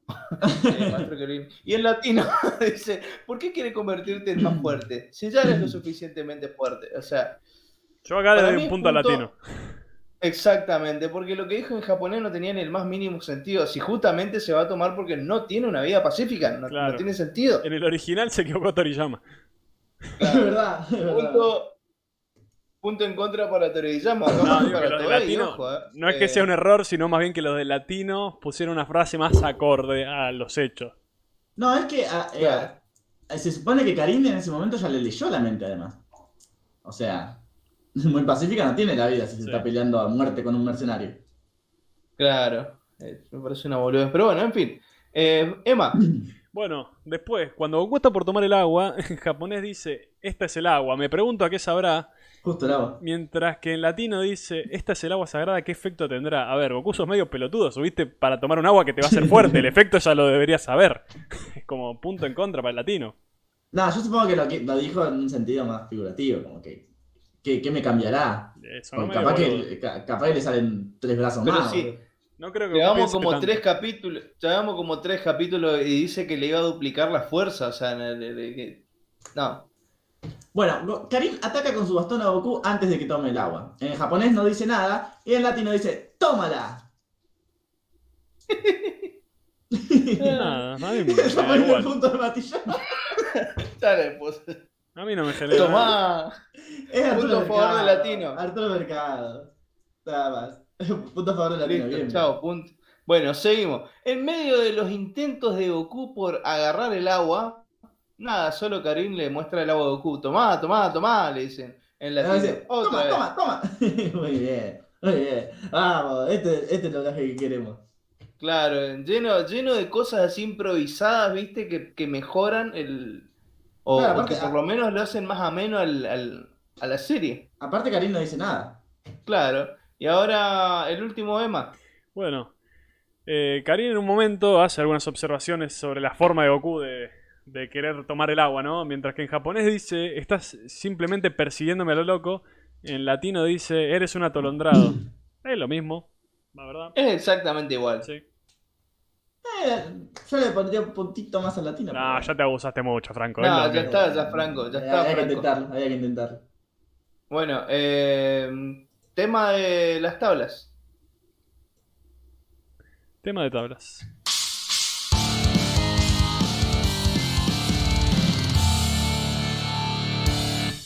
¿Cómo están las tablas? Sí, eh, hoy han salido. Me complace informarles, muchachos, que el equipo de la Gloria ha logrado una nueva victoria. Ha ganado 4 a 3 sobre su clásico transoceánico. Claro, hasta ahí nomás. Transoceánico, o sea que por ahí. No, no voy a. No, no. eh, eh, decinos cómo está hasta ahora las tablas, Franco. Dale que es un puntito de ventaja. ¿eh? 418 a 307 estaba el, el marcador antes de este programa, ahora está 421 a 311. 111, 110 puntos, perdón, de diferencia. Pero bueno. Eh, se, achicó, arrancó el segundo tiempo. Arrancó el segundo tiempo. Arrancó el segundo tiempo. Ya se, ya se empezó a achicar. Así que vamos a ver. Y bueno, y en cuanto a las tablas de peleas, no hubo ni una sola pelea, así que está exactamente eh, como siempre en esta temporada, maestro. Roshi con 11 victorias, Lance con 4, Goku con 11 victorias, una derrota y dos interrupciones, Bora con 12 victorias, o sea, el que tuvo más victorias hasta ahora, pero está, bajo por su derrota. De hecho, está bajo de Goku, lo cual eh, no tendría que estar ahí, tendría que estar arriba de Goku, de hecho. Pero bueno, en fin, General Blue 7 victorias y 3 derrotas, Top Pai hasta ahora 3 victorias, o sea, está eh, invicto, tendría que estar debajo de Lance, de hecho. Y bueno, eh, personajes poco importantes como Arale, Bulma, etcétera, etcétera, etcétera. Bueno, ¿qué es lo que tenemos que ver para la semana que viene, gente? El beneficio del agua ultra sagrada. Como siempre, este es el título en latino, ¿verdad? Vamos a ver la semana que viene cómo son los títulos en los demás, las demás localizaciones. Bueno, no queda nada más que decir. Solamente Eduardo que dice, podrá remontar el latino, en Z la rompe seguro. Yo diría que mucho antes la va a empezar a romper. Y Lautaro festeja que ganó el doblaje latino. Qué grande, Lautaro. Lo logramos. Ganamos, ganamos. Lo logramos, mi amor, lo logramos. En fin. Ah, les dejo otra vez ahí por si alguno llegó tarde. Eh, la página de Bandcamp donde pueden comprar el EP eh, e de Misión Infiltración, en donde está el eh, nuevo opening en su versión completa, su versión corta y una versión de piano del el opening del año pasado. ¿sí? Esto me va a ayudar a mí para poder comprar una buena fuentecita para poder ir adelantando el trabajo para la música del Budokai Tenkaichi. Y obviamente todo lo que queda para el álbum de fin de año. Pero por supuesto. Está el musicólogo friki vestido de, de gala, tocando piano. Exactamente. Así que, bueno, perfecto, gente. No queda nada más que agregar, más que decir que el lunes que viene vamos a seguir con el podcast, con el episodio que dijo Franco. Y de momento, lo único que voy a decir es que vamos a hacer un raid. Vamos a hacer un raid a John Frustrante, que es un conocido de la casa, también de la comunidad de Sofía la Morte. Así que el otro día me crucé por su canal, que estaba transmitiendo una película, la película de, de Cooler en Namikusein. Así que vamos a hacerle el raid a él y pasamos a saludar, gente. Quédense por lo menos para decir hola y después se pueden quedar o no en el canal de John a ver qué está haciendo. Dale, dale. Acá no queda nada más que decir, así que hasta la próxima, gente. Sayonara.